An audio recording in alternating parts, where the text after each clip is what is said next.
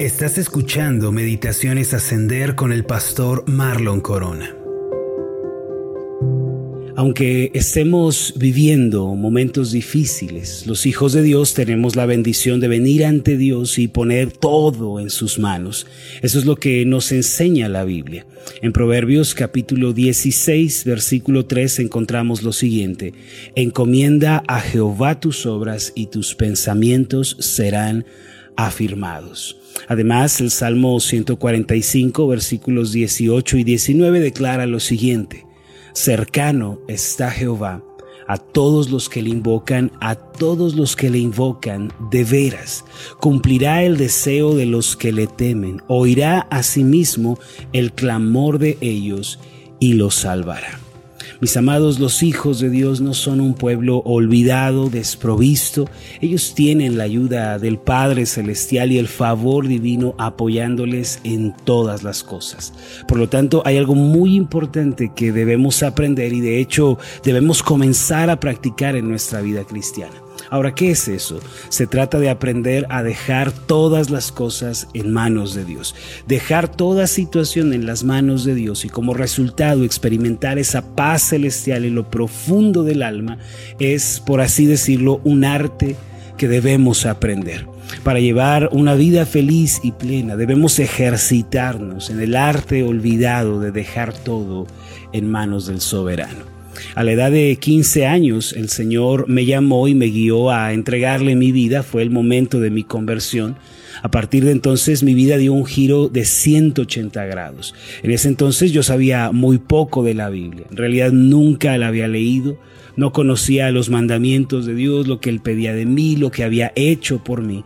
Sin embargo, un día hice una oración que cambió mi vida para siempre. Yo me arrodillé y de todo corazón le dije al Señor, Dios, no sé qué es lo que vayas a pedir de mí, no conozco tu palabra, solo sé que eres perfecto, que eres bueno pero hoy tomo la decisión de vivir con tu palabra, de hacer todo lo que me mandes en ella. Si tú lo dices, yo lo voy a hacer. Ese día yo di un paso de fe, decidí rendir mi vida a Dios y entregarle mi futuro.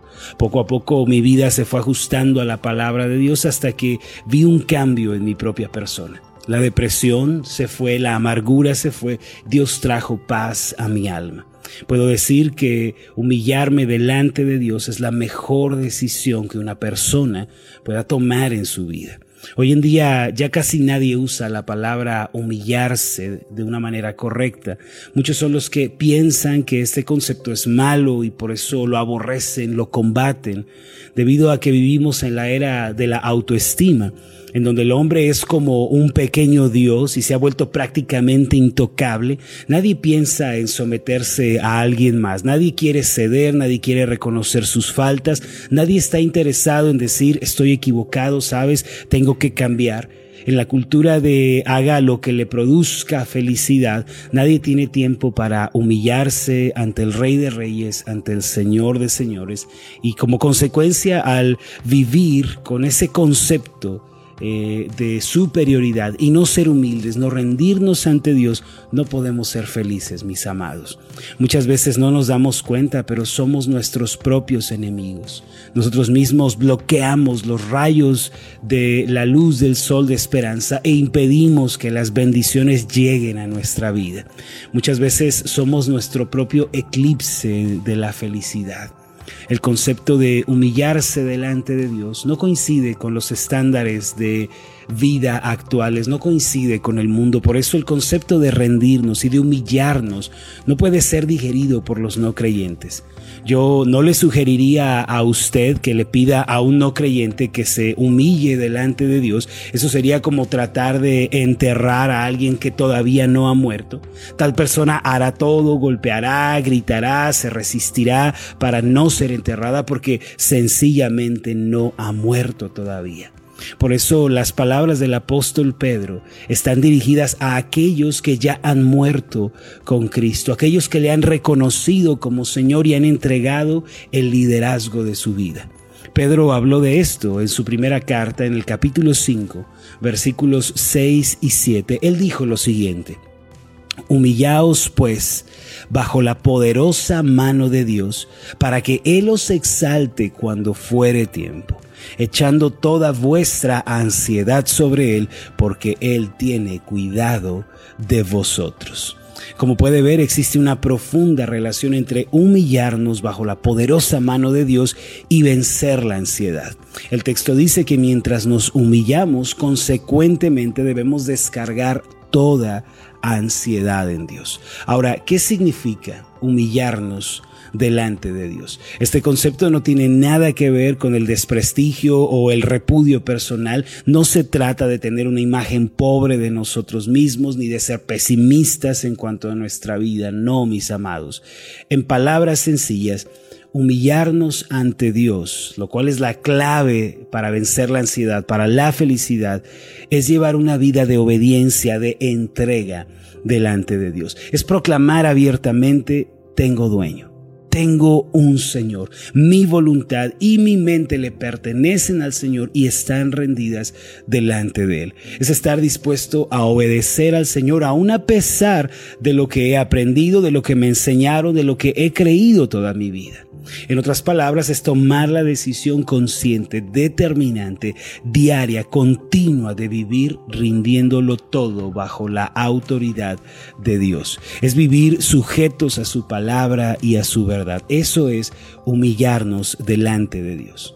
Ahora, entregar una situación en manos de nuestro Dios no es solamente decir por encima, ten, ahí están mis problemas. No, no es decirle, Señor, eh, aquí te entrego esto y ya estuvo. No, es decir, Señor, aquí está mi vida, me entrego por completo a ti.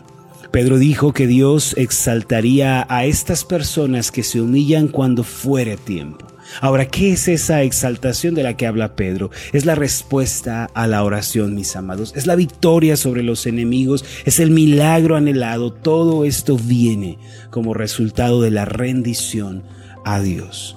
Amados, cuando ustedes se humillan ante Dios, no lo están haciendo delante de un Dios débil, de un Dios escaso o insuficiente. Ustedes se están humillando bajo la poderosa mano del Dios eterno. No hay otro brazo más fuerte que el brazo de Dios. No están frente a una imagen, frente a una, una estatua, un ídolo. Ustedes están ante el omnipotente, el vencedor, el creador del universo. Yo los quiero invitar para que el día de hoy tomen la decisión de entregar sus vidas a Cristo, de examinarse a ustedes mismos y someter todas las áreas de su vida al Señor. Esta es la decisión que transforma la vida, que trae grandes respuestas de parte del Señor. Y lo que es mejor, Dios ama y está buscando a tales personas. Hay que humillarnos bajo la poderosa mano de Dios, mis amados. Entonces Él ha prometido, los exaltaré, concediéndoles favores, milagros, una gracia más abundante. Quiero terminar recordándole lo que dijo el salmista en el Salmo 51, versículo 17. Él declaró esto, los sacrificios de Dios son el espíritu quebrantado. Al corazón contrito y humillado no despreciarás tú, oh Dios. Si tan solo mostramos ese corazón rendido al Señor, que se arrepiente de sus pecados, que busca ser guiado por Dios, mis amados, seremos ayudados y socorridos. Todavía no se conoce a la persona que se haya humillado ante el Señor y haya sido defraudada o haya quedado decepcionada. Romanos capítulo 10 versículo 11 declara, todo aquel que en él creyere no será avergonzado. Miren qué preciosa promesa encontramos aquí. Todo aquel que crea en Él, dice Pablo, no será avergonzado. Hoy es el día, mis amados, de venir ante el Señor, de rendirle nuestra vida. Él no fallará a aquellos que se acerquen con esa fe ante su trono y que dejen toda situación en sus manos. Dios les va a ayudar, Dios les va a dar una salida. Vamos a hacer una oración juntos para terminar este tiempo.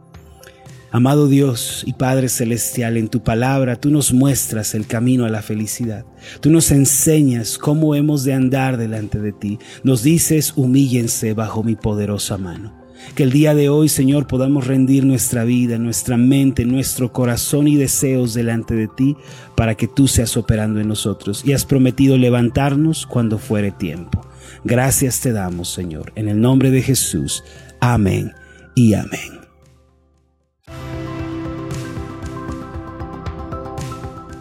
Hola, ¿qué tal? Mi nombre es Marlon Corona y ha sido un placer enorme estar contigo en esta meditación. Mi oración es que tú seas prosperado en todas las cosas y que tengas salud así como prospera tu alma. Puedes encontrarnos en nuestra página de Facebook como Ascender. Escríbenos un mensaje y cuéntanos cuál ha sido tu experiencia con las meditaciones Ascender. Hasta la próxima.